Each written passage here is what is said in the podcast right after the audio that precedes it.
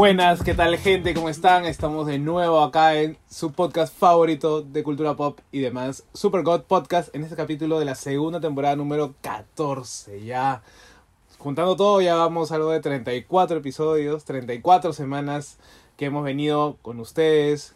¿Qué tal Jesús? ¿Cómo estás ahora? Bien, bastante bien. Este feriado largo que ha tenido. Ha sido productivo. Ha Ha sido sido, productivo. un feriado largo bastante chévere. Yo Este, la verdad. Tú todo Ball. Bueno, yo estaba viendo series, un montón de series. No hizo ni una película, pero este, no he leído nada tampoco.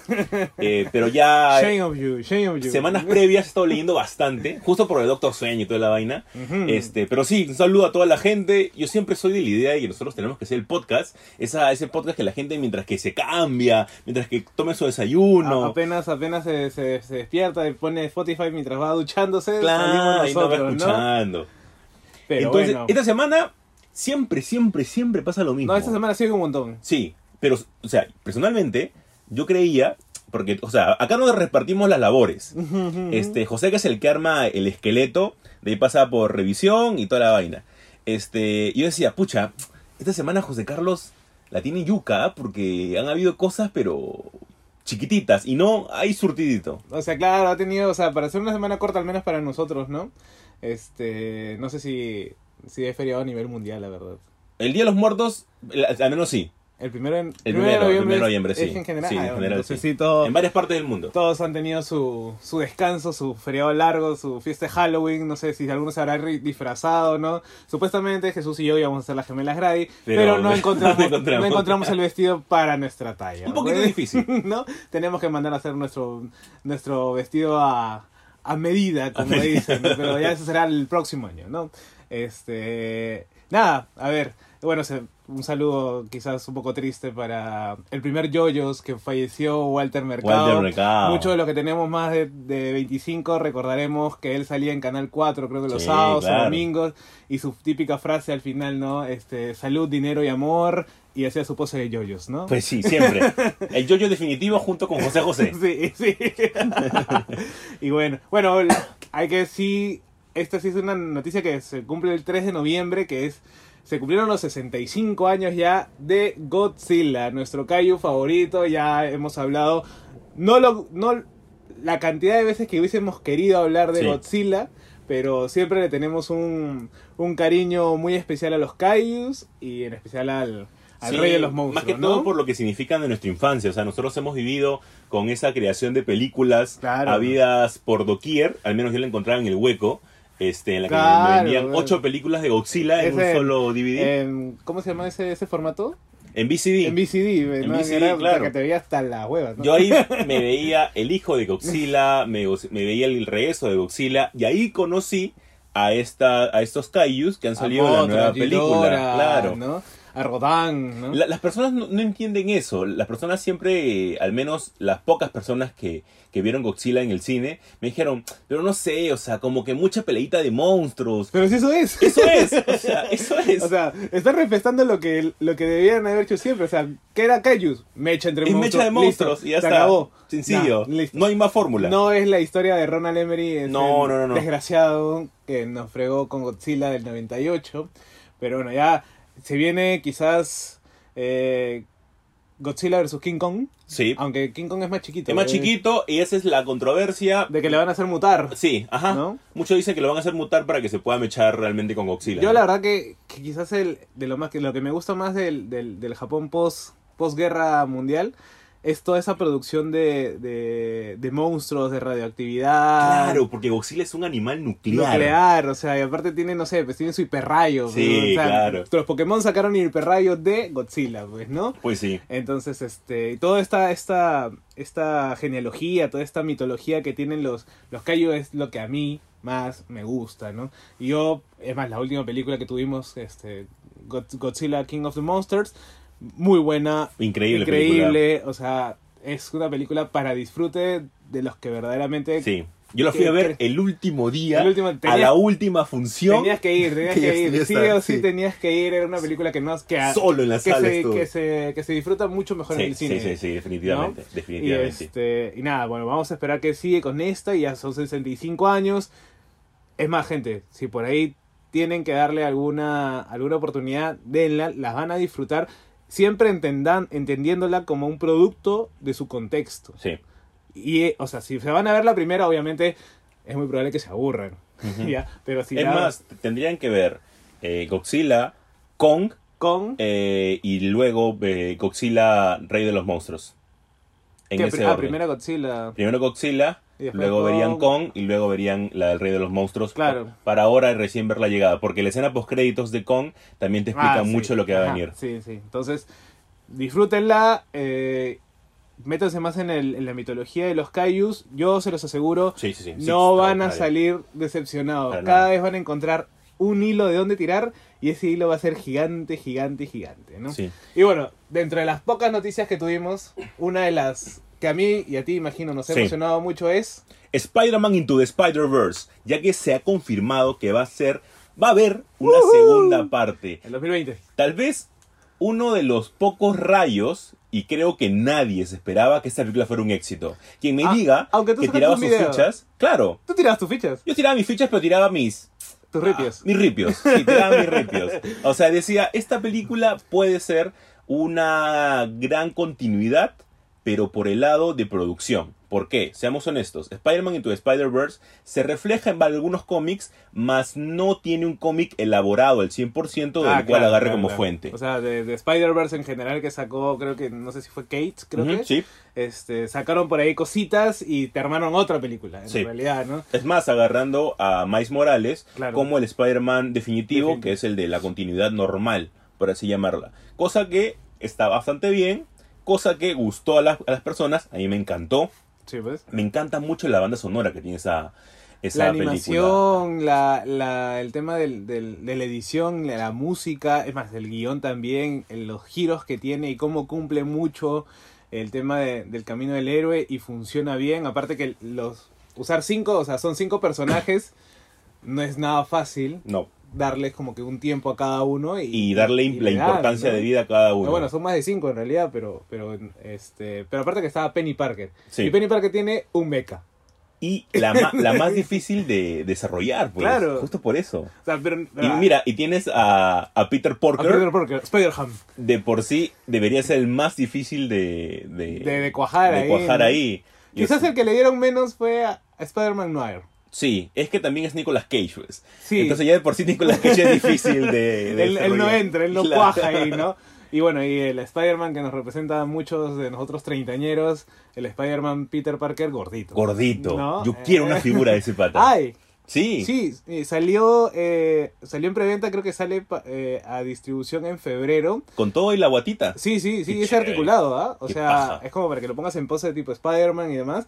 Eh, el pata pensé que te dije que, que trae, que, que le pediste uno de yoyos. Claro, claro. Ya, él lo puso para, para Ah, preventa. Sí, creo que hasta fines de noviembre podías reservarlo, creo, ¿ah? Entonces, si, si por ahí eh, Se animan, se, se animan, animan. búsquenlo en internet, porque ya hay una figura al menos de ese Spider-Man. Yo, yo quiero un Funko.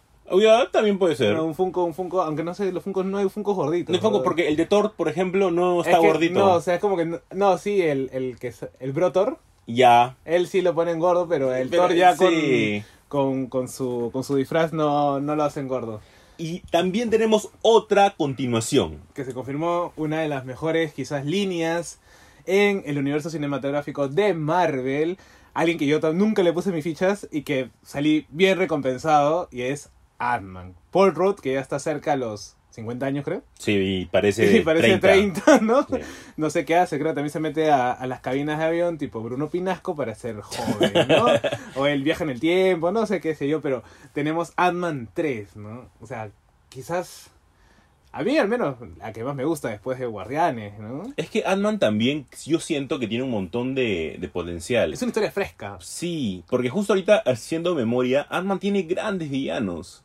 Tiene muy buenos villanos de que pueden ser eh, explotables. Y es más, ese tipo de villanos que tiene Ant-Man pueden ser villanos de tal tamaño que después se pueden enfrentar a los Vengadores. Claro. Entonces, e- esa Ah, se idea... enfrenta a Galactus, ¿no? Sí, claro. Entonces, esa idea me, me, me gusta un montón. Pero imagínate también va a salir Wasp, Sí, claro. ¿no? Definitivamente. Ant-Man, ya sería Ant-Man and Wasp 2. Ahora, ahora tienen que darle más protagonismo a Wasp. Yo creo de que en Ant-Man and the Wasp, que fue la segunda parte de Ant-Man, de Ant-Man, no le dieron la debida importancia. No, es que ya era como que, ya era cómo la metemos, cómo, a- cómo cuajamos y cómo hacemos. Porque yo no sé por qué quizás cuando tienes una película de dibujos te funciona poder meter tantos personajes, pero cuando tienes una película live action real, Cuesta. cuesta, met- Cuesta. cuesta. que, que, que, que pongas tantos personajes. Sí, cuesta ¿no? un montón, cuesta un montón. Es Eh, que tienes que darle a cada uno su momento, al menos para que pueda este, tener un nivel de empatía. O sea, en Ant-Man tenemos, por ejemplo, al mexicano, que se me olvidó ahorita Luis. su nombre, a Luis, que te resume, Que resumen. te resume las cosas y vamos a ver, si juntamos todas las apariciones de Luis en la primera de Ant-Man, ¿cuánto será? ¿Sus cuatro minutos? Nada más, si jun- si juntamos todos los momentos Que en Ant-Man 2. en Ant-Man 1. No, en Ant-Man 1 creo que tiene más porque lo recoge, de ahí lo lleva a la casa, de ahí le, le propone ir a robar. O sea, deben, deben ser un- Sus 7, 8 minutos máximo ya, 10 vamos minutos, a ponerle. ¿no? Pero el nivel de empatía que genera con el, la gente por- es por el dejo también. Sí, ¿no? O sea, claro. por el ser mexicano, ¿ves? ¿no? es muy paja, es muy paja. Y este, pero sí, o sea, yo creo que, que Ant-Man tiene, tiene una línea de, de historias que puede ser muy bien desarrollada, eh, como tú dices, bien con los villanos, pero al margen de eso, ahora tiene una familia, Sí, claro. ¿no? O sea, yo... Y tiene mucho más el peso de que no hemos visto todavía, que es el, el desfase de tiempo que tiene, al igual que lo vimos en Spider-Man. Claro, Spider-Man lo sufre, o sea, Peter Parker lo sufre, este, pero aún no vemos todavía cómo lo han sufrido el resto ¿no? de O sea, personas. Scott Lang se come cuántos años, son cinco años creo, Eh, cuatro o cinco años que se come de, con de la hija. la hija, O claro. sea, la hija que la deja y es como que puta, aparte que... De Casey. de Casey. O sea, yo imagino que Ant-Man 3 hará después de. Inmediatamente después de, de Endgame. Sí, o sea, vemos una escena en Endgame en la que sale él junto con Wasp y su hija viendo las estrellas y Ajá. todo bonito, ¿no? Chévere. Pero debe de haber ahí. Claro, un, un choque, un choque sí bastante duro, al menos en la parte anímico de. Bueno, me fui cinco años y ahora tú ya eres prácticamente una adolescente joven, pues. Sí, ¿no? claro. Y ahora vamos con algo que al menos a nosotros nos entusiasma un montón. Al menos a mí me deja más tranquilo. Me deja al menos como que ya, bien, bien jugado. ¿Cuál? La de. ¿Viene, este, ¿viene y Wise? Sí. ¿Sabes por qué? Vamos a poner en contexto a las personas. es que se cancela, primero, primero, para entrar así poquito a poquito y llegar a la carnecita. Primero se cancela la precuela de Games of Thrones. E inmediatamente después. Inmediatamente sale. HBO dice, pues no, pues no, pues no.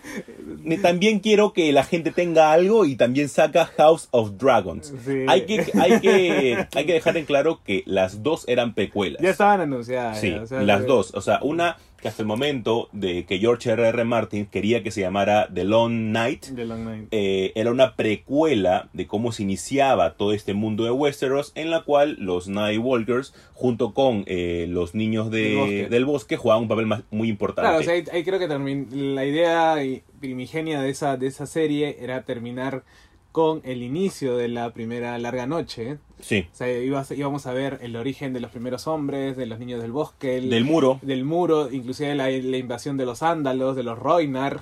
¿no? Este todo, está- todo esta, este conflicto biopolítico, geopolítico que iba a haber en Westeros, bueno, todavía no se llamaba Westeros, pero, Claro. pero en todo este, este continente. Iba a estar protagonizada por Naomi Watts. Naomi Watts, sí. Y, o sea, ya habían grabado el piloto, Sí, claro. claro. Y, y era como que de la noche a la mañana, chao, ustedes ya no van, nos quedamos con los dragones. Pero la, Ahora, claro, la que sí va es esa, que igual es una precuela, únicamente con ah, menos... la casa Targaryen. me- más cercana a donde nosotros conocemos Games of Thrones, que es sobre la casa Targaryen y también a mí me genera un montón de emoción esa serie. Son- La- Son 10 capitulitos, una temporada. La pregunta es, ¿cuánto van a hacer de CGI para los dragones? Eh, a ver, si ponen lo de la casa Targaryen, tienen que poner la llegada. Claro, o sea, desde Aegon el de- Conquistador. claro, con Ya, sus pues, hermanas. Ya, pues Aegon el Conquistador llega con tres dragones, Sí. ¿no? O sea, y de ahí el- todos claro, los eh, dragones que van a salir, son un Mm, montón, ¿ah? Sí, claro, o sea, a ver, nosotros sabemos Fácil que... sale el dragón de, de Harry Potter, güey. Fácil, el, sale el, el colacuerno, el el, per- colacuerno. el- peruano, el peruano. Este, eh, nosotros sabemos que, por ejemplo, en Games of Thrones se dejaba de animar cierto tipo de situaciones únicamente por el gasto que implicaba. Era por Ghost. ejemplo, Ghost. Fantasma, Eh, pobrecito. El pobre, el pobre de fantasma Era se dejaba Estaba ahí, pero nunca salía, ¿no? Nunca salía el pobre. Entonces, ahora lo que se ha dicho es que los productores y los directores que estaban en esta precuela, de hasta el momento llamada The Long. The Long Watch, ahora van a estar un Pero, poco más vinculados en esta serie. Bueno, va a estar Sapochnik, que es quizás el que le salva la cabeza en un par de episodios a, a Benioff y Weiss. Sí. Porque, o sea, el tío es magnífico como director. Además, yo pienso que ya deberían darle una película, creo, para ver qué hace. Porque en series creo que el tío la rompe, pero quiero verla en un largometraje. Y ahora justo hablando de los creadores, productores, showrunners, Showrunners, los que, Game ponen, que la plata. que son Dave Benoist y Debe Wise, que ellos ya se fueron de Star Wars. Claro, eso es lo que a ti te gusta. Me gusta, te- me te- encanta. Era como que, como es, gracias, pero no gracias. Sí, y, y te lo dije, cuando Joseca me, me dijo la noticia, dije, listo, chao, besitos, besitos, chao, chao. Váyanse, igual a mí como que no me interesa mucho. Es que, a ver, a mí me llegó el chisme de esta manera. ¿Qué es lo que ha pasado? Muchos dicen de que ha habido choques con la agenda de los patas. Claro, ¿Y si, ya? si Netflix le acaba, le acaba de poner prácticamente un cheque en blanco, creo. Y mira, según lo que me han llegado, así mis, mis, allegados de, de, Tus, de ahí tus de- hurracos, tus de Marvel Studios al costadito con, con el de Star Wars Con Studios. Ahí, con me han chismeado y ha sido lo siguiente. Dicen que había una reunión entre varios directores y productores para el futuro de Star Wars. Ahí está justo mi, mi, mi tía, mi causa, mi, mi madrina, Catherine Kennedy. Caitlyn Kennedy, que la, la tía no es tonta. O sea, a partir de las caídas que ella misma acepta que han tenido con Han Solo y con la película de The Last Jedi que ella misma acepta, ya no quiere dejar nada tanto a la creatividad de los directores. Entonces ella, ella quiere ir Ryan más... Johnson, ¿ves lo que haces? Claro, y es más, ¿qué es lo que ha pasado? Se han reunido todos estos patas y justo los showrunners de Games of Thrones dijeron, ya mira, nosotros queremos hacer esto.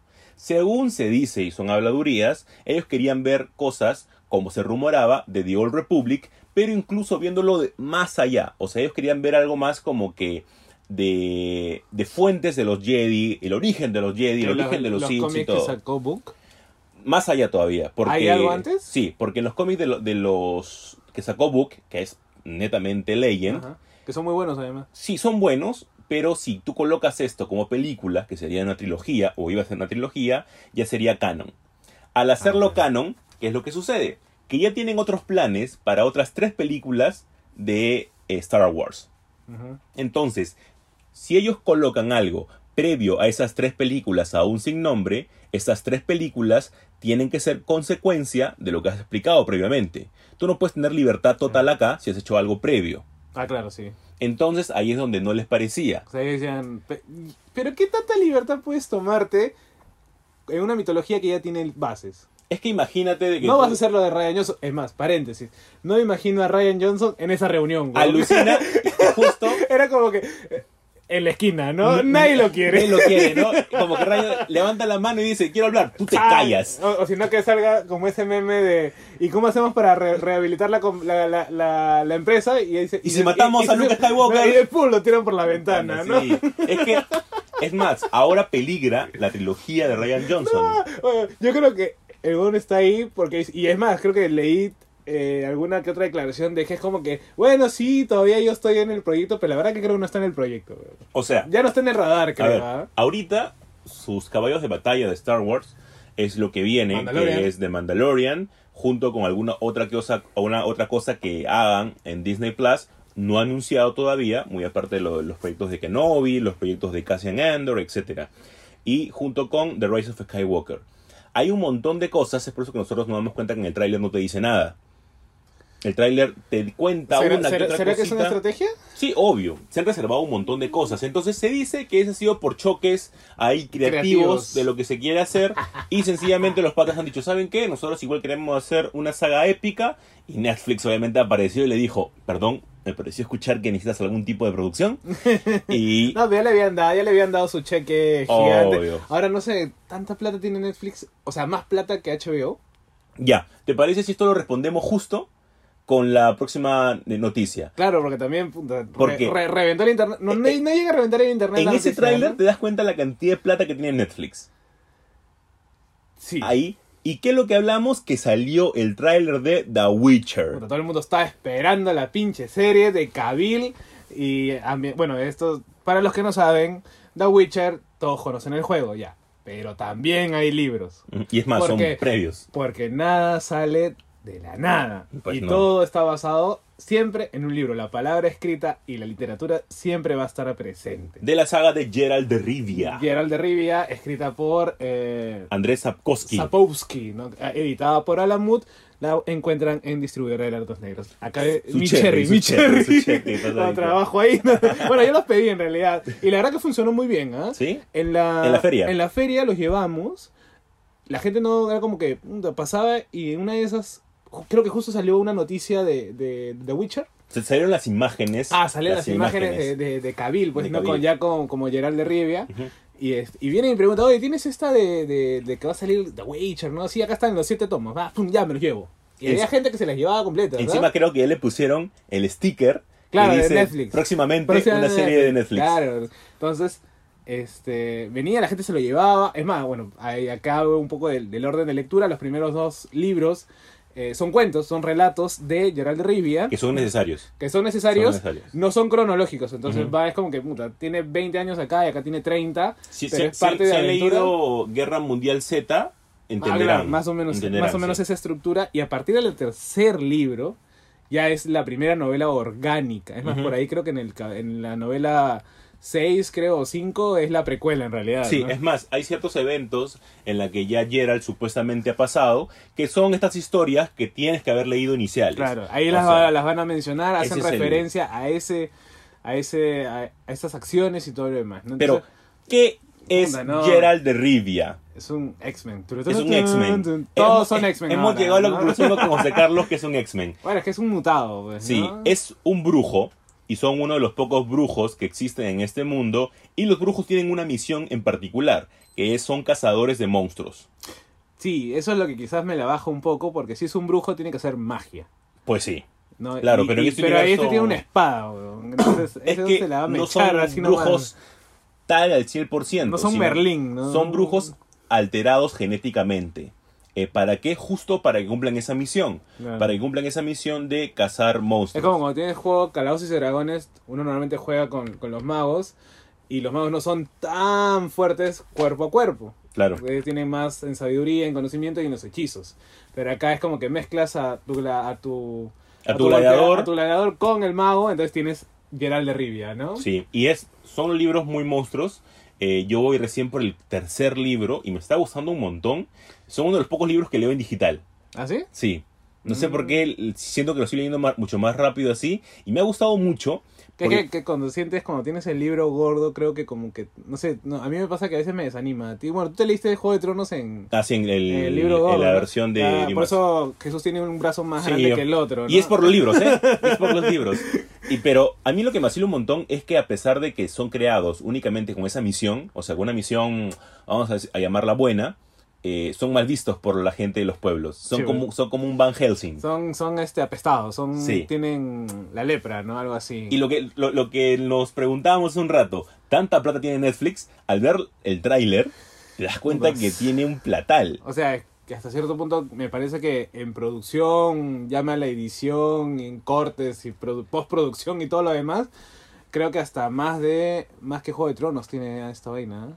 Sí, o sea, tiene más plata que más que si, de si por ahí ¿no? sale un dragoncito o dos, eh, ya le ganó, ya ya. le ganó a, a Games of Thrones ¿no? En, nivel, en nivel de producción. Aparte que imagino que su CGI va a ser mucho mejor también. Sí, aparte no, no hay que comentarle mucho a la masa muscular de, de Henry Cavill. No, Ya- porque él ha trabajado eso. Su pata ¿eh? es gigantesco, ¿no? así que- O sea, está súper hinchado, así súper Sí, súper mamado, como dicen. Pero bueno, son siete, van a ser siete temporadas. A la showrunner, no me acuerdo ahorita el nombre, pero la show- showrunner dijo que quiere hacer siete episodios. No sé bien si esta vaina es aparte de los libros, coge los libros o es antes del juego. No, me, no, no han dicho mucho No, es- tampoco. exacto, no han dicho mucho. No han dicho, entonces es como que funcionaría interesante si fuese aparte de todo, ¿no? Sí. Una historia creada, entonces una historia como que a tres niveles, ¿no? En, lo- en lo- los juego. juegos, en los juegos hay dos caminos. Porque en los juegos yo únicamente soy uno de esos nerds que únicamente se ve los El gameplays. gameplay, el gameplay. Sí.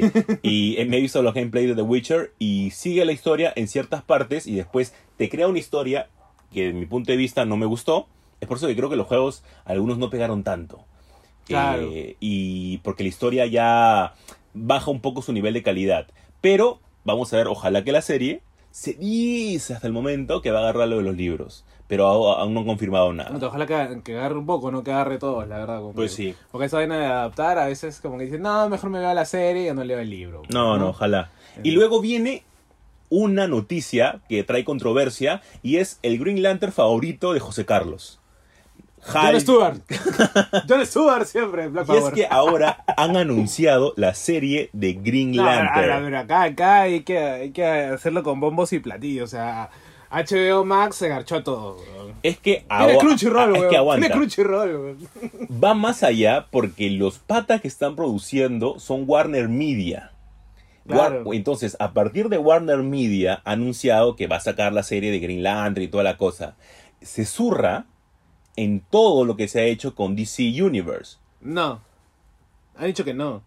Ha dicho que van a cada uno va a continuar su línea. Ya, y sabes que eso no funciona, José Carlos. Yo sé que no, yo sé que no no, porque al final el que tiene la plata y el que es jefe va a querer meter mano en Exacto, todo. sabes que eso no funciona. Ya lo hemos vivido con lo de Netflix y los y los este y Daredevil y Jessica Jones Y Marvel y todo, Cage. todo. Lo hemos vivido con lo de las series como No, este sé, Carter, Agents of O sea, Shield. no A- funciona. al menos han dicho que ya DC Universe, o sea, va a estar dentro de la plataforma de, de, de HBO Max que. Puta, que no tiene, literalmente. O sea, es más, cuando salga esa vaina es como que obligado.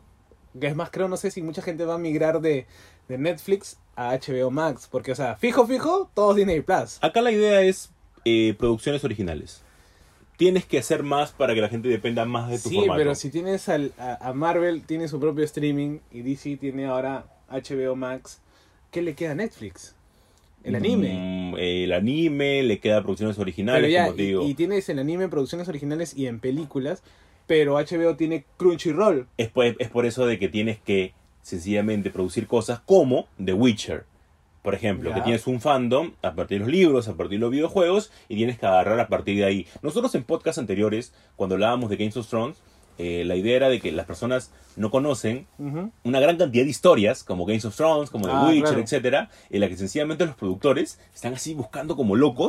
¿Qué adaptamos? ¿Qué ¿Qué adaptamos? ¿Qué adaptamos? Pronto, pronto van a adaptar, no sé, novelas gráficas. Alucina porque, ¿no? por favor. Blankets. Por va- favor, por favor. Blanket, Habibi, ¿no? El Eternauta. Le vas a hacer el Eternauta. Debería ser una serie en el Eternauta, en Sa- realidad. sacan una serie de blankets y al día siguiente cinco suicidios. Pero bueno, vamos a tener una serie de Hal Jordan. Yo, la verdad, Estoy en contra de eso. A mí me parece Yo innecesario. la verdad que no, no sé, la verdad. O sea, yo... O sea, es que después del, del fracaso que tuvo Green Lantern... ¿Por qué fracasó Green Lantern? weón? Aparte que ser una película, weón. Se supone que tiene su gente. A ver. A la gente le gusta Hal Jordan, pero más que él no sepa que es The Will. El productor y director de el que hizo el guion de la película de Green Lantern va a ser el mismo que participará acá ahora. ¡Ah, la Pero mira, te lo digo, te- mi- mira, mira el juego maldito que tiene este pata. Este pata también es el que dirigió y el que creó prácticamente el Arrowverso.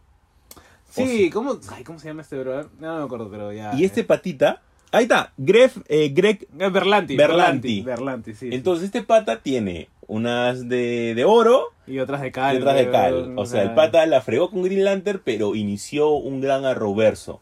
Tiene de todo, pero como te digo, para mí estas cosas separadas no funcionan. Para mí estas cosas tienen un límite. Te puede gustar hasta cierto Pero entonces, punto. ¿qué? Entonces, ya tenemos en la nueva de Green Lantern. Mucha gente le ha gustado la idea. A mí personalmente no. Al margen de que sea Hal Jordan, ¿ya? Hubiese preferido que sea Jon Stewart. Inclusive me parece que Jessica Cruz tiene más de dónde jalar porque la tía tiene un trastorno mental. ¿Ya? No, entonces, ahora que estamos en una temporada y una, una época en donde la, La salud o sea, mental. la salud mental es- tiene que ser bastante de primer orden en realidad, yo creo que Jessica Cruz es como lo que pasó con, con Jessica Jones. ¿Ya? El tema de la violencia de género y todo que me parece que, que funciona como un discurso ah, de, de serie. Quizás para los más comiqueros no, pero para las personas que, que no son tan comiqueras funciona, ¿no? Entonces, este... Pero entonces, ¿qué? ¿Peligra Titans? Peligra Titans, Peligra, peligra, Doom Doom Patrol. Patrol. Por favor, tráigame de nuevo la cosa del pantano. Y eso es lo que, lo que menos va a pasar. Pero, Puta madre, ¿por qué? Ahora ya hay plata, pues. pero no sé. A mí estas cosas sencillamente me generan más desorden. Y bueno, igual le, le deseamos la mejor de la suerte. Puta, ¿Quién será Hal Jordan? ¿Quién será Hal Jordan? ¿No? Con eso cerramos el bloque 1, el blo- bloque de Una noticia que ha noticias. estado cargadazo, así como a ustedes les gusta. Bien, bien variadito. Y si tienen por ahí alguna noticia que se nos ha escapado, la verdad que nosotros tenemos como que las que Las nos- redes La que abiertas. nos llamaría más la atención y que quizás a ustedes les gustaría, pero si por ahí les falta, no se, no se olviden de etiquetarnos diciendo, oye, le faltó tal noticia o qué opinan de tal cosa. Tenemos un Instagram ya que es arroba eh, supergod.podcast y ahí podríamos este, responder sus preguntas o hablar en el siguiente podcast de ellas mismas, ¿no? Seguimos ya en el siguiente bloque. ¿no, Pasamos al siguiente bloque con algo bastante chévere ya que involucra series, películas, libros, de todo. Y todo el feriado largo.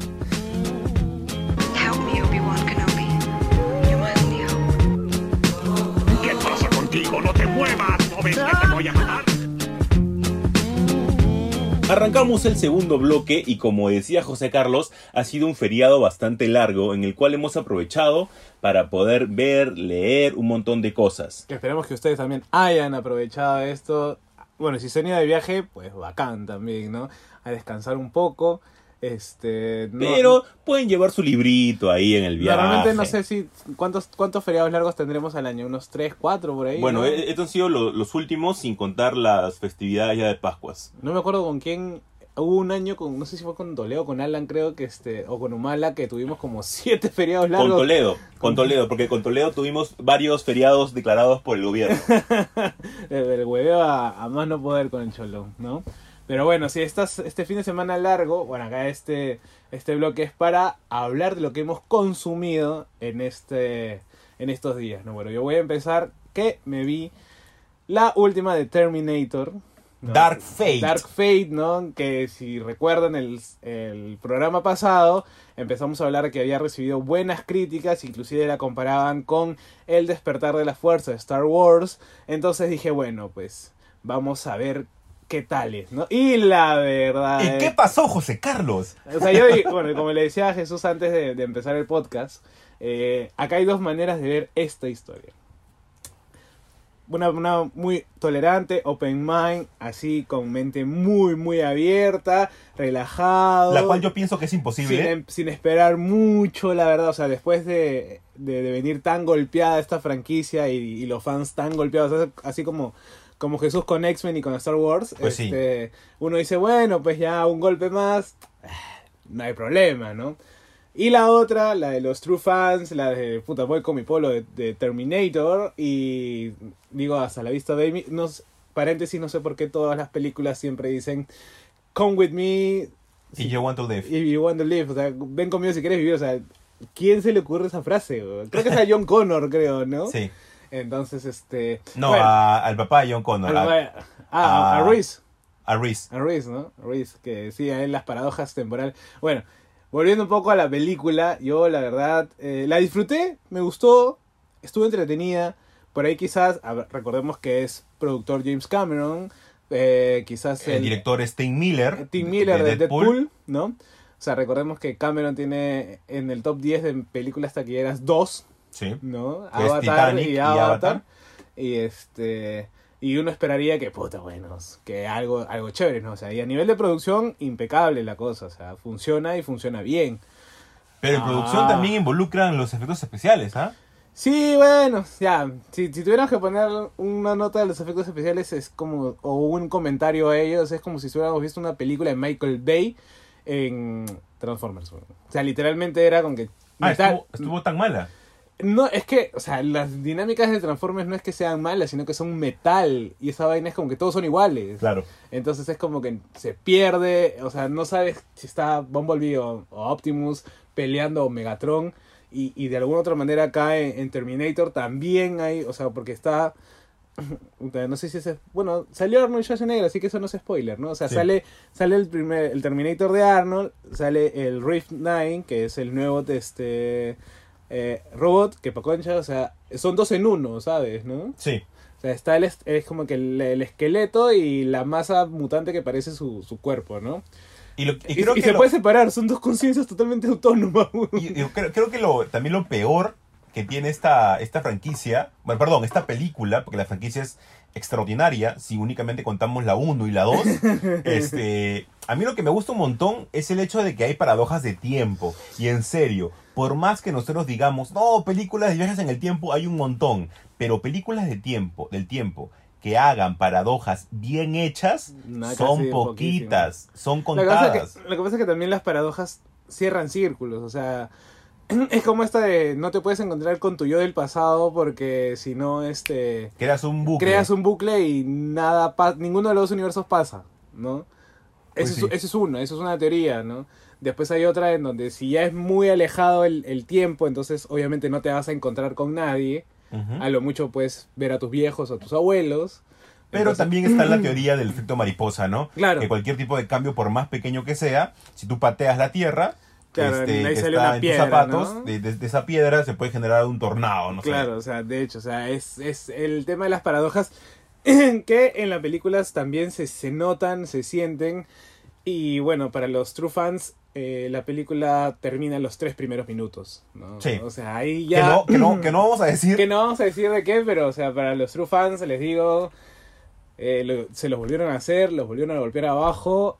Y, y bueno, ¿no? O sea, ya si quedan ustedes si quieren seguir viéndola. Ahora lo bacán, quizás lo que me parece interesante es, es el peso, y ahí te das cuenta el, el, el cambio a menos que hemos tenido en, en, en actores. O sea, Sí. tú pones a... ¿Cómo se llama? Linda Hamilton, ¿no? Linda Hamilton. Linda Hamilton y literalmente opacó a todos. Sí. O sea, llegó siendo la varaz y opacó a toditos. O sea, los, todos los personajes principales y más, opaca hasta el mismo Schwarzenegger. Y es ¿no? una lástima que no le hayan dado más personajes en el- a lo largo del tiempo, ¿no? Oye, la vez pasada está, justo, no sé si es Top Comics, creo, el que, el que, el que lo menciona en su review, de, de que, que se pregunta por qué no le han dado más papeles en el cine, y es porque la tía es muy, muy imponente. O sea, ¿Tú que... no, no, no creo que eso sea un motivo como para no darle papeles, ¿ah? Yo creo de que sencillamente Es que, es que, te- es que la- ha tenido un mal, un mal representante. No yo, no, yo creo que, o sea, una persona como ella, creo que de alguna otra manera, eh, si tú la pones de secundaria, literalmente todo el mundo se va a fijar en ella. Sí, claro. O sea, es como que, o la tienes que poner de, de protagonista o no la pones. ¿no? Es que también es muy difícil sobrevivir e- esos años eh, de ser protagonista o ser la chica en ese momento. Lo pasamos con Winona Ryder. Winona Puta, sí. Ryder tiene películas extraordinarias justo a esa época. Ujú. Con Beetlejuice, este, Edward Scissorhands. Hands. Entonces, pero le costó a ella una, Salir, una, salir una de ahí. temporada salir de ahí para volver. Ahora la vemos con Stranger Things, todo bien, pero cuesta.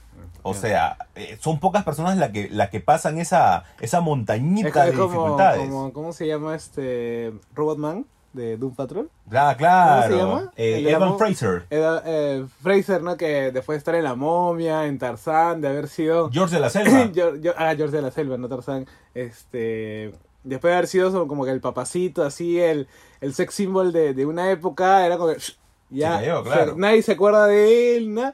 Y, lo, y alguien dice, no, ya, tú vas a ser Robotman. Sí. Y es como que su segunda, su- su, Oportunidad. segunda oportunidad, como la que tuvo también inclusive este Robert Downey Jr., ¿no? Sí, claro. Entonces, o sea, creo que esa idea, pero igual te das cuenta de, de la calidad de actores que, que generacionalmente está muy por debajo de, de, Sí. de los antiguos. Es por eso de que cuando se encuentra a alguien, a uno de los, de los jóvenes que actúa bien, se trata de, de explotarlo De explotarlo al bastante. mango. Porque son uno de los pocos en las cuales te da ese tipo de, de, de esperanza al final del camino, ¿no? Claro, ¿no? y, o sea, y en Dark Fate, en Dark Fate te das cuenta eh, que Schwarzenegger con, con Hamilton hacen una buena pareja, hacen una buena dupla, se conocen a la profesión también cuántas películas han hecho juntos, creo. Ujú. Este, que, que ellos se roban protagonismo, inclusive el mismo chivolo que, bueno, no tan chivolo, no, sino el mismo pata que hace Ghost Rider, que ahorita se apellida Cruz, creo, que no me acuerdo su nombre.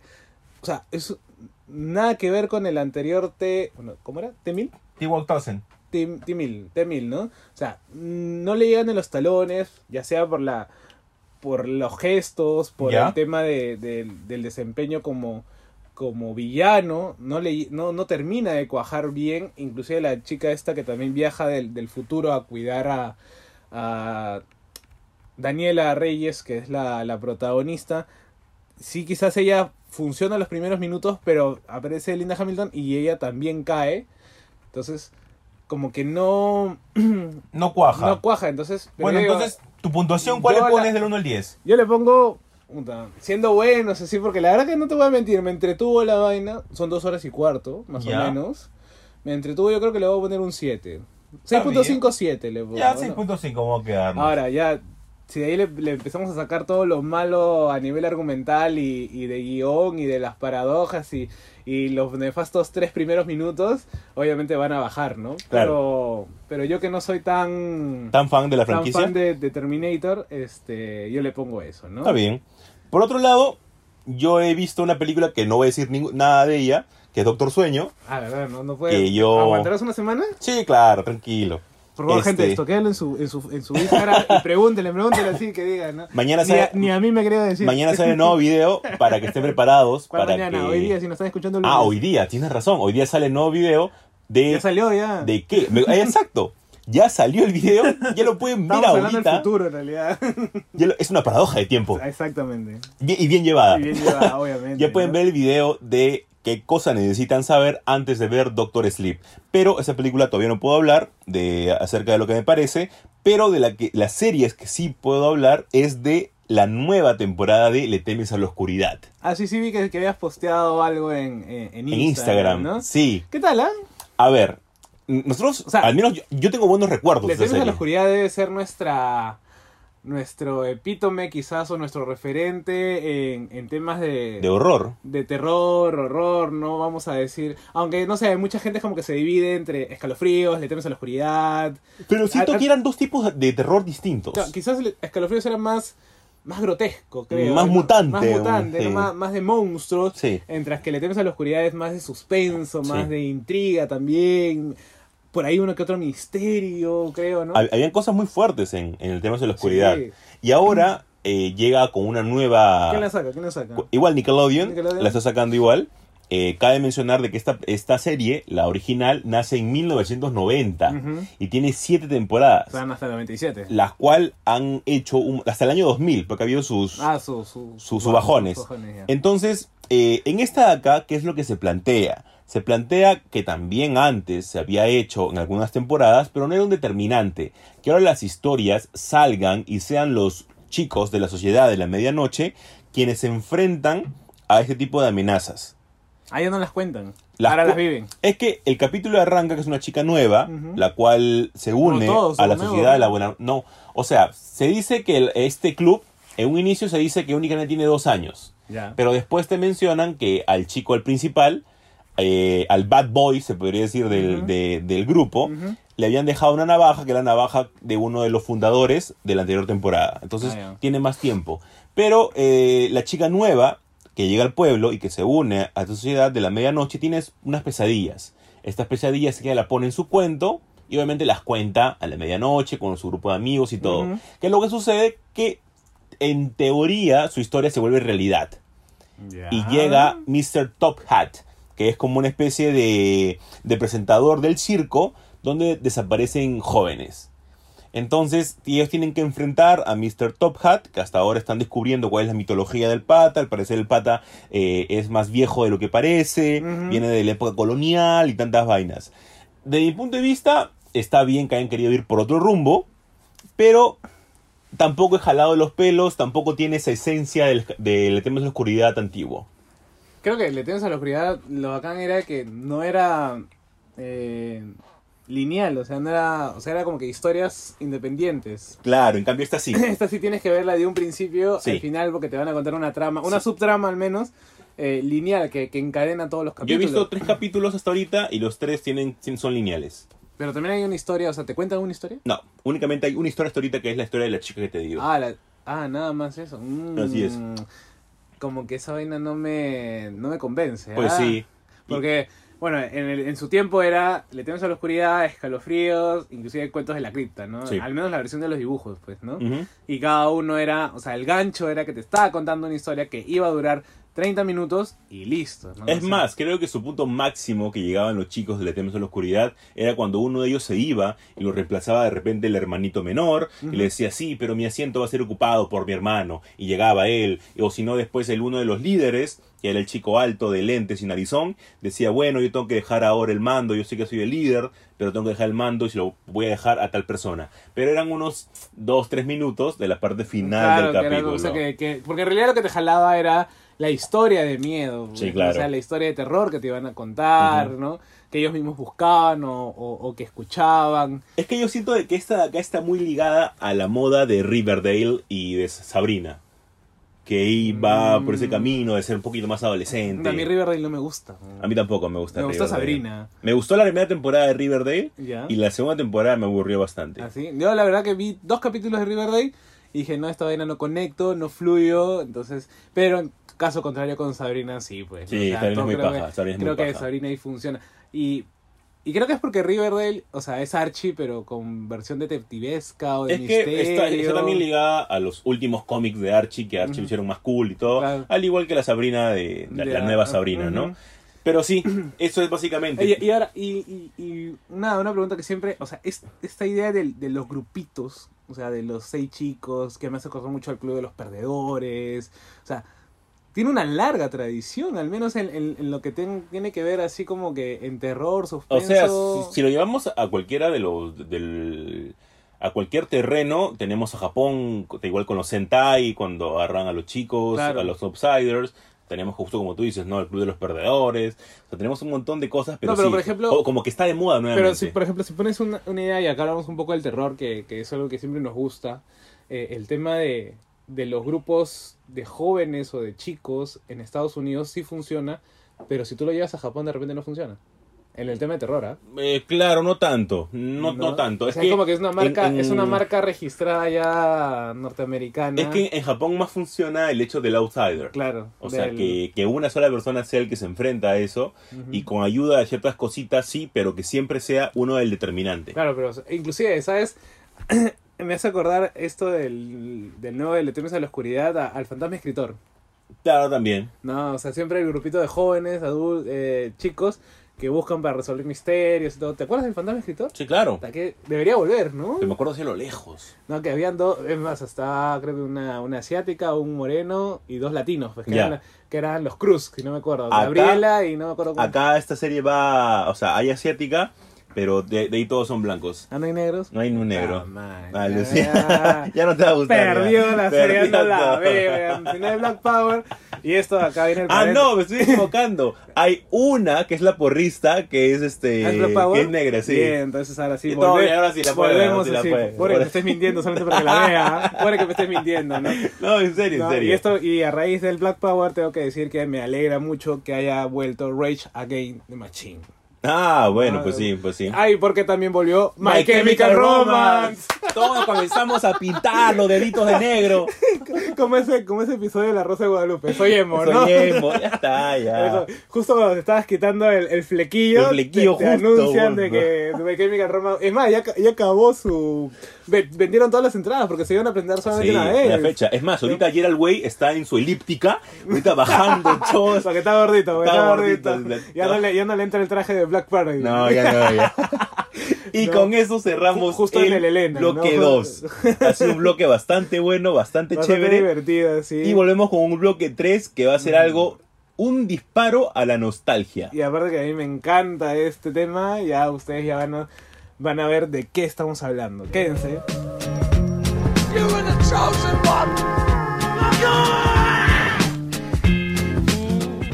Tercer y último bloque de Super God Podcast y como siempre, como siempre ya estamos acostumbrados a los especiales que está gustando un montón y eso me agrada bastante. Y ahora vamos a hablar de un especial que ya lo teníamos mapeado hace semanas, que es con nada más y nada menos que de las tortugas ninja. Ya. Esta franquicia es una de las pocas que ha sobrevivido a lo largo de los Que años. sobrevive, puta, que tiene más plata que no sé quién. Y Kevin se ha- Eastman y Peter es que yo creo que ahí el punto es en, en reinventarse. Porque ha pasado por altos y bajos. Porque Puta, quien me diga que las últimas películas de, de Ah, live esas no- action esas no se cuentan. de las esas no tortugas ninja son buenas, le Eh, meto un balazo en la Esas cabeza. no se cuentan. Michael Bay, Michael Bay está vetado. Michael Bay, hemos pedido su cabeza, Michael Bay. José Carlos, cuéntanos, ¿de dónde nace, porque tú eres más fanático de esta vaina, ¿de dónde nacen las tortugas ninja? Bueno, las tortugas ninjas en realidad es un chiste. A ver, Kevin Eastman y Peter Laird, más o menos ahí por el año, si no me equivoco, el 84, eh, hacen una parodia. Ellos dicen, no sé, se juntan, viven en su apartamento. Estaban creo que en el apartamento de Peter Laird. Y en eso como que dicen, bueno, mira, he dibujado una tortuga con, con nunchakus. pues. Porque, dicho sea de paso, dato curioso, o dato de vital importancia, la primera tortuga ninja dibujada es Miguel Ángel. Miguel Ángelo. Entonces, este, dibujan eso y como que dicen, oh, esto está bacán. Y empiezan a dibujar otras cuatro tortu- tres tortugas más. ¿No? Cada uno, uno con nunchacos, otro con espadas, con katanas, y sai y un, y un palo de madera, ¿no? Y, pero la historia que crean es una historia de remedio hasta cierto punto de Daredevil de Frank Miller. Claro, es más, los villanos. Los villanos tienen ¿Cómo se llama el clan del- de los villanos? el clan del pie, el Del Foot pie. Clan, eh, que es contraposición al clan de la De mano, la mano, de que Daredevil, Daredevil. ¿no? Entonces, la historia, y la historia estuvo hecha para, o sea, ellos le dijeron, ah, vamos a sacar un cómic, puta, la mierda, 3000, creo que fueron 3000 ejemplares, este, es más, nunca he visto uno original, el, ninguna primera edición he visto, me acuerdo. Eastman debe tenerlo. Qué fácil, ¿no? Pero ni siquiera en eBay, ni subastado, ni nada. Pero bueno. Este. Y, y sacan, es más, ese, ese one shot termina con la muerte de Destructor. O sea, te cuentan la historia de las tortugas y termina con la muerte de Destructor. Pero voló las 3000 copias. Boom total, la gente le encantó, querían más. Eh, Laird y Eastman no sabían qué hacer. Era como que, pero si nosotros esto es un chiste, era una broma prácticamente. Eh, y nada, entonces empezaron a crear la mitología ya de lo que serían las tortugas ninja. Eh, viene el- el- los especiales en donde te cuentan la historia de cada una de las tortugas, de Donatello, Miguel Ángel, Rafael, cuando se encuentra con, con Casey Jones, la llegada de Abril O'Neill, Ah, qué buen personaje ¿No? Casey Jones. Casey Jones que es Thor, Sí, ¿no? Thor en la segunda película nefasta de, de las tortugas. de, de, de Michael Bay, ¿no? Pero este, y bueno, de ahí lo que pasa con ellos es que crecen como la espuma. O sea, eh, empezaron a hacer los cómics no tan regulares como, como se querían.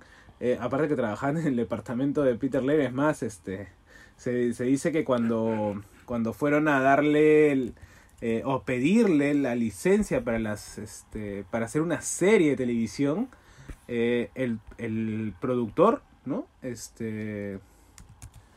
O no, fue cuando quisieron hacer las, los muñecos. Ya. El, el productor, como que la persona de contacto va al departamento de, Peter Laird y ellos estaban pintando. O sea, lo recibieron así en, en en Bermudas, ¿no? Este, porque era, era su oficina, era la- el departamento de Laird, ¿no? Y este, y le dicen como que, bueno, ya está bien, eh, queremos hacer muñecos, pero necesitamos este una serie de televisión, porque sin serie de televisión no se venden muñecos, y eso sabemos todos en estos tiempos, ¿no? Es más, la sufrimos también contra, con, cuando pasó con Caballeros del Zodiaco también. Y este, entonces la cuestión es que en menos de 2, 3 años, eh, las franquicias de las tortugas ninja había crecido, pero exorbitantemente. Habían tenido su serie, o estaban teniendo su serie, vendían merchandising que daba miedo. O sea, era como que tú pintabas un bote de basura verde y le ponías un sticker de las tortugas ninja y ya lo vendías, ¿no? La gente quería sus cuadernos, lapiceros. Es más, cuando llegaba acá a, a Perú también, o sea, mucha Claro. gente tenía ese merch, quería ese merch, yo quería eso. Y este. Y era como que la fiebre de- de las tortugas. Ahora no sé si a mucha gente le gusta la idea de. Son tortugas o lo que importa es más que son tortugas, pero son, son ninjas. Es que el hecho está ahí, ¿no? En la, en la ironía de seleccionar los personajes con una mitología de un personaje supuestamente recontra archi mega hábil. O sea, Entonces, pero, que sean creo tortugas, que la tortuga o sea, es es súper lenta. Claro. más, en el, en el interim, de mientras las tortugas estaban ganando su, su fama, este le salen muchas copias, así como cuando salen las copias de Superman, Claro. Le salen las, las, eh, las ratas, le salen creo que hasta cuis, no me, eh, reptiles. Pero, o sea, lo que las personas, y es también lo que yo me pregunto, como una persona no fan de, de esta, de ¿Cómo esta- te de- de esta franquicia, es el hecho de hasta dónde se puede estirar o por qué llega el fanatismo. O sea, está bien, es una idea original y todo, Pero ¿dónde está el punto de explosión? Únicamente en la serie, que imagino que todo el mundo conoce, o hay algún tipo de historia en particular dentro de los cómics que pueda ser extraordinaria, sin contar las tres películas que tuvimos en los 90. ¿Existe algo ahí, algo que llama más la mitología que existe detrás de las tortugas? De repente algo que no, no, no tocan, como por ejemplo la vida de Splinter, que es algo muy poco tocado. O sea, ya, a ver, este, esta idea de extender eh, la mitología de los personajes y todo recién se ha visto en esta última tanda de 100 números de IDW, en donde se pasan muchos, muchos culebrones, por ejemplo, eh, Destructor muere, eh, bueno, otra vez, muere, pero él tiene una saga de cómics que es su viaje al infierno, por ejemplo. Ah, ya. De eso, de eso, No. me- de eso yo me Y, refería. y mi- porque, a ver, eh, y, este, y Splinter es el que toma al clan del pie. Ya. Leonardo y Rafa se van. Y es como que ellos viven, o sea, es como que se van separando dentro del, del, del, del cómic, dentro de la línea este, argumental del cómic. Empiezan a haber muchas, muchos cambios que uno pensaría como que, ah, pero ¿por qué pasa eso si nunca pasó? Y es que en los cómics de IDW actuales están dándole como que más madurez, mayor desarrollo de los personajes. Han contado historias de la, de la vida de Splinter también, antes de ser una rata. Este, o sea, bueno, todos sabemos que el Que- era, sí, era sí. una rata. Que es algo muy importante porque a partir de allí es donde nace gran parte del resentimiento Claro. que va a mover toda la, o sea, to- toda la eh, trama. Era, era, bueno, la historia. Hay, la historia para la serie y la historia de los cómics son. O los orígenes son diferentes, ¿no? Como Este, normalmente también pasa en Marvel, DC, claro, etcétera. No, entonces, pero, pero, por ejemplo, para el cómic era la rata del, de, la- del- de un aprendiz o de un maestro que era el enemigo de, de Destructor. Ahorita no me, nom- no me acuerdo el nombre original en, de ellos.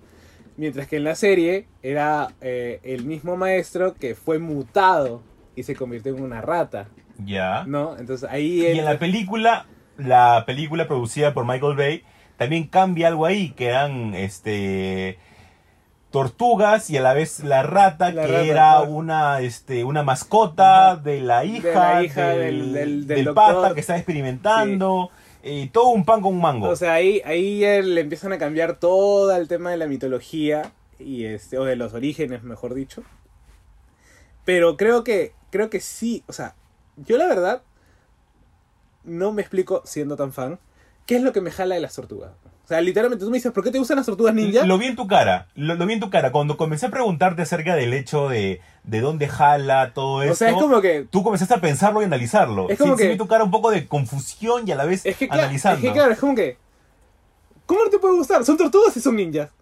Listo, o sea, es como que listo, no o sea, es como que un dogma de fe que te tienen que gustar tortugas siendo ninjas. Sí, pero por ejemplo, yo cuando te pregunto a ti, o sea, el hecho de, oye, ¿por qué te gusta tanto, no sé, la cosa del pantano? No, es que tú no sabes la mitología del verde y toda esa Es cosa. claro, tú a mí, claro, oye, ¿por qué te gusta Star Wars? No, mira, que tienes que saber que existe una historia del background, de la fuerza. Entonces, ya, eso quiero, quiero verlo, quiero saber cuál es el motivo con las tortugas ninja. Creo que o sea, no son pajas. Creo que no hay. Y yo he consumido, por ejemplo, la serie, Ya. he consumido las películas de películas los de los 90, 90 y las películas de Michael Bay. Ya. Y he consumido únicamente lo- los cuatro o cinco cómics que son en blanco y negro. Claro, los primeros. Los primeros de los orígenes Ajá. de Splinter. Ajá. Y después mi consumo queda ahí. Porque no llego a más, porque sencillamente no me llama tanto. Ya, yo creo que yo creo que sí más y, Y, y creo, y creo que para una persona, este, una persona común es- eso sí es bastante. Claro, es bastante, ¿no? Es haber consumido todo y de la manera crítica que, Sí. que, que la consumimos normalmente nosotros.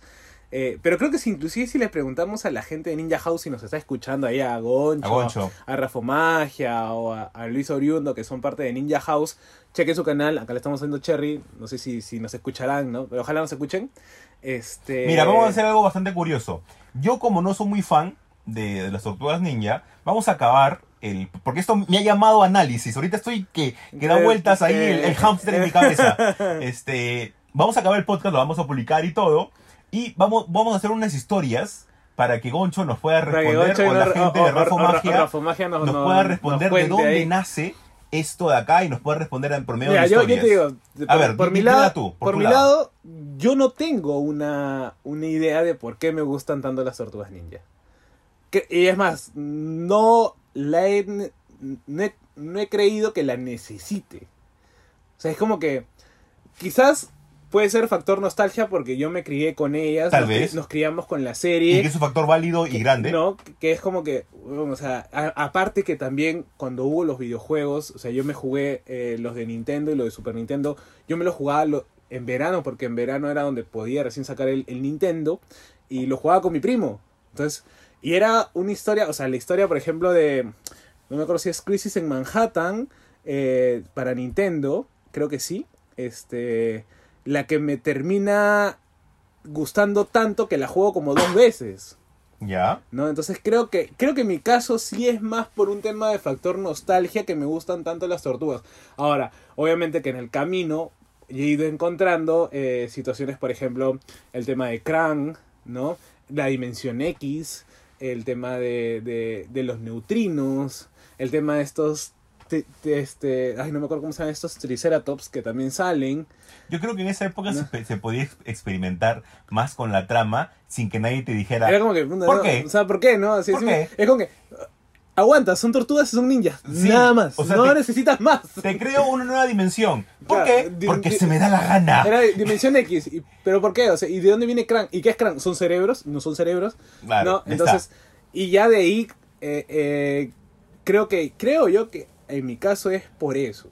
¿no? Ya. Ahora, que en el camino, por ejemplo, y digo, ¿no? Por ejemplo, la serie del 2013, que es la más oscura, llamémoslo así, más darks y más pegadas a los cómics, que termina siendo la mejor adaptación del, de- del, del cómic y de la, de la mitología de las tortugas ninja, pasar a, a las tortugas ninja del 2016, creo que es la que saca Nickelodeon también, y ahora tener The Rise of the Teenage Mutant Ninja Turtles. Ya, por ejemplo, la historia de Nickelodeon a mí me gustó también bastante. Tú sabes que yo le tenía poca fe Me a la, de. Nickelodeon y la verdad que, La disfruté. que es bueno. O sea, la, la anterior a, The Rise, que es la, la actual ahora, en donde ya cambian, inclusive a- cambian de líder, porque ya el líder no es Leonardo, sino es Rafael.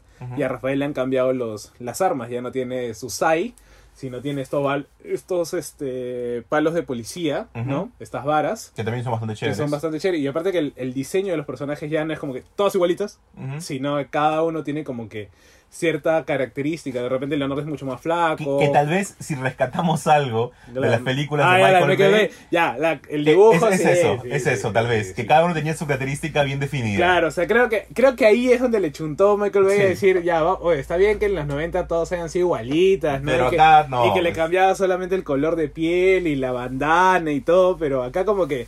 Ahora como que, o sea, son tortugas, las tortugas no son iguales todas. Balas, ¿no? claro. Y es como que, y son mutantes, entonces no deberían ser iguales. Y encima le ponen como que la ropa, este, de otras cosas, por ejemplo, las, tienen como una especie de falda. Como Sí, una especie de, de trapo que parece una falda, que, que es un traje bastante interesante. Me- Pero es bien ché- bien chévere porque te da esa, ese tipo de, de nostalgia japonesa. Claro, son bastante japoneses Claro. en, en el tema de la, del, del, del, del disfraz, del, del maquillaje o del, del, del outfit, ¿no? Que usan la- las tortugas, ¿no? Pero... Y bueno, y ahora, dando un salto, también tuvimos las películas que pa- para mí fueron las que más me llamaron. Claro, que fueron las películas de 90. los 90. Uf. Que fue de más a menos. Porque Puta, ya, la de Aventura en el Tiempo ya... Aventura en el tiempo ya fue como que, no, no, no, no la compro tanto. Está bien que sea el Japón feudal, pero por favor, Encima, no. encima con esa matraca o esa vaina que sacaba lucecitas y Sí, era como lo que le transportaba, entonces ya, te la compro solamente porque me gustan las tortugas. Es ¿no? más, justo la gente de Ninja House creo que también hizo un especial acerca de por el motivo de por qué han salido estas películas y todo. Me, me da mucha curiosidad esta franquicia, a mí me dan mucha curiosidad las franquicias que no estoy metido de lleno o no me han llamado mucho. Por ejemplo, Terminator sí es una de que me considero fan, me gustan mucho las películas, es por eso que critico tanta, eh, tanto esas continuidades que le hicieron después tan malas y que ahora hagan esto y sea una tontería, ¿no? que no fui a la Van Premier porque justo fue el mismo día de, De- de Doctor Sueño, Sueño. pues. Cosas de, de la vida. Lo que pasa es que los fandoms o las franquicias, eh, me atrevo a decir que quizás las Tortugas Ninja son la franquicia que, que más se ha mantenido Envejece bien. estable y ha subido por picos eh, de generación en generación. Sí, sí. Se ha sabido adaptar a los nuevos a los nuevos cambios o los nuevos retos y este y lo demuestras con las series, o sea, la- las nuevas series animadas no son wow, no son puta, geniales, pero tienen mucho más. La, sea, hablando de la del 2013, si no me equivoco, la de Fox, la de Jetix, bueno, Jetix, Fox Hits en ese tiempo creo que era, este sale un, un homenaje a, a Akira, Claro. que es la, el, el derrape con la moto, Ajá. no, que la hace Rafael. No, entonces como que, ah, esta gente sabe lo que está haciendo, ¿no? Eso Son no, geeks, son geeks. Eso no me lo saca así nomás alguien a alguien de la, de la nada, ¿no? Entonces, este, es, ese tipo de, de, de, de fanservice, qué sé yo, ¿no? Funcionan y, y, y se han sabido adaptar, ¿no? Sí, son muy buenas. Ahora A mí, a mí vacila un montón, más que todo por el hecho de que comienzas a ver varias cosas, como, como tú me dices, yo no sabía lo de ese cómic de que este de que Destructor baja, Destructor baja Claro. al, al infierno. Claro. Entonces son cosas de que infierno y tortugas ninja no se no. juntan. No, y aparte, Destructor, o sea, eh, ay, ¿cómo se llama? Oraki, o Araki, no me acuerdo su, su nombre en, en el japonés de Destructor, este, en el infierno, buscando creo que el alma de su hija o, o a su hija, no me acuerdo. Este, no, no, no, como que no cuajan porque no es lo que tú puedes tener en mente Sí, claro. con las tortugas ninja, porque tú tienes a la serie de, de, de vamos a comer pizza y, y Krang y, Destructor y Rocoso y Vivo, Vivo. ¿no? Este, o los neutrinos y demás. Eh, que tú dices, puta, ¿y por qué vas a viajar Destructor al infierno? Claro, ¿La- claro, La Divina. Comedia, qué cosa. Claro. O ahora que ya tenemos a la quinta tortuga, que puta, fue el ya no ya, y era como que. Eh, era un, un peso de maduro. ¿ah? Vivimos en una época en la que tenía que ver un tipo de, ahí de, de identidad femenina dentro ah, de ese claro, grupo. ¿no? O sea, pero igual, o sea, era como que. ¿Cómo, cómo metes una tortuga, una, una quinta tortuga? Y, la, y, y, y hacen una buena historia. Claro, y es como que ¿dónde estuvo todo este tiempo? No, y era, o sea, y no, teníamos, bueno, hay una de lo que casi nunca habla, se habla, que es la serie de, de Next Mutation, que la saca los mismos productores de Saban, que eran los mismos productores de Power De Rangers. Power Rangers. Que hay un crossover en Power Rangers en el espacio entre las tortugas ninja de Next Mutation con eh, Power Rangers. Y ahí sale Venus de Milo, que es esta quinta tortuga eh, mujer, ¿no? Que nadie le gusta, nadie la pasa. Y es como que.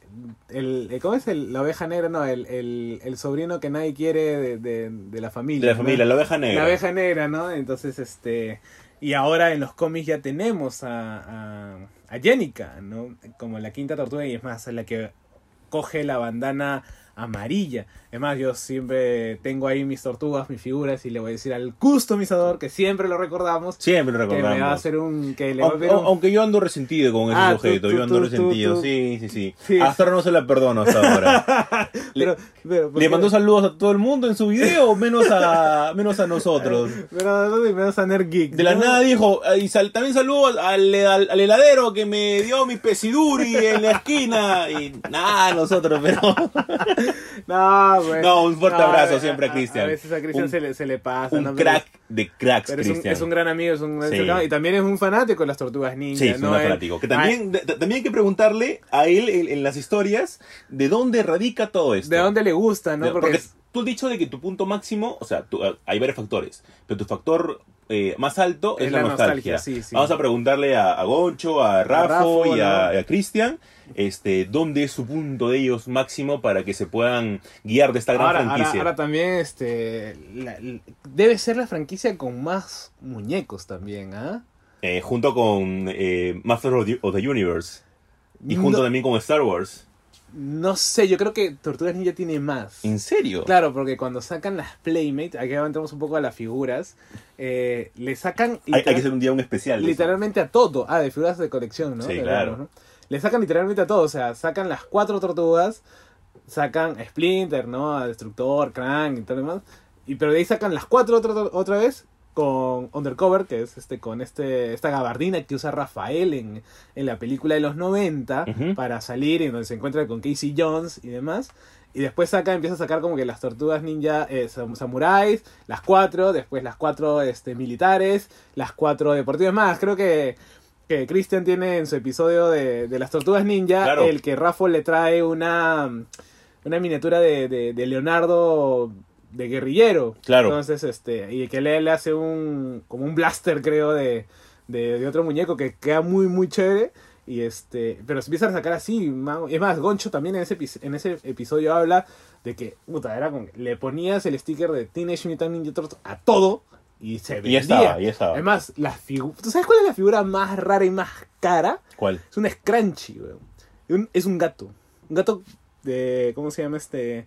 Con traje de preso, weón. ¿En serio? Sí, Increíble. es esa y el perro, si no me equivoco, Increíble. que sale ahí, ¿no? Este, son de las figuras más caras, más raras de conseguir y que deben su- costar sus mil dólares, más de mil dólares, qué sé yo, ¿no? Pero- Bueno, pero es- esos siempre pasan en. No, claro, ¿no? en pero tío, o sea, yo creo que, y las variantes que salió en azul, que salió en verde, que no salió con esto. Aparte creo que la- las tortugas en la serie en los 90 tienen la mayor variedad de vehículos. Maña. Tiene un Zeppelin, tiene la, la camioneta, tiene las motos, tiene una Aquamoto también. Este, ¿qué más tiene? Creo que tenían aviones, no me acuerdo.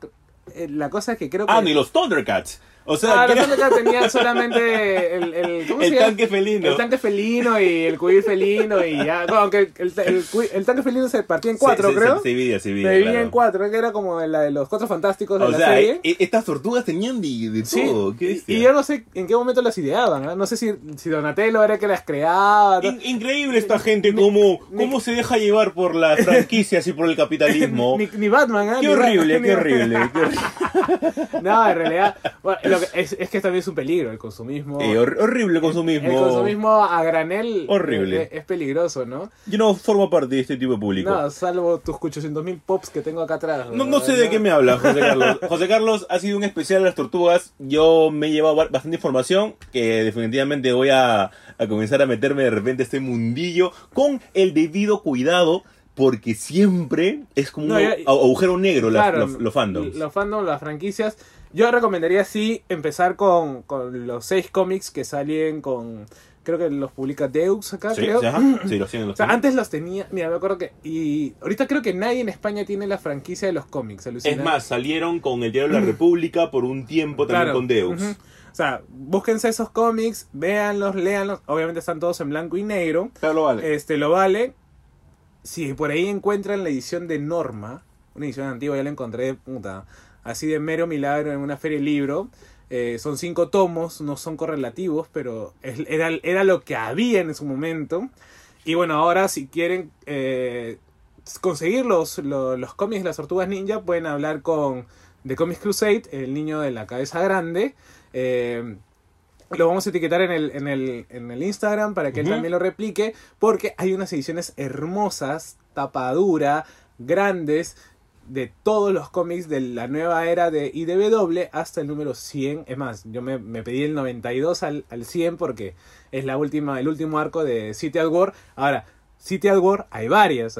hay una City at War de los primeros cómics y hay, una City- y hay como dos City at War ahora. Es más, ahora hemos empezado ya con una nueva, con una nueva serie desde el Así del que 101. ya saben, si ustedes se compran algún cómic de las tortugas, al toque dicen, José Carlos, ¿qué tengo que leer ahora al siguiente? Claro, y ya está, José Carlos ahí lo- los va a guiar por, este, este- por este mundo verde. Si ya, y si ya los tienen, tomen una foto, etiquétenos, coméntenos qué les ha parecido eso, ese tipo de cómics.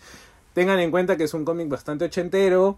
eh, es muy probable que no sea uf, wow, ni sea lo máximo, porque también son hijos de su época.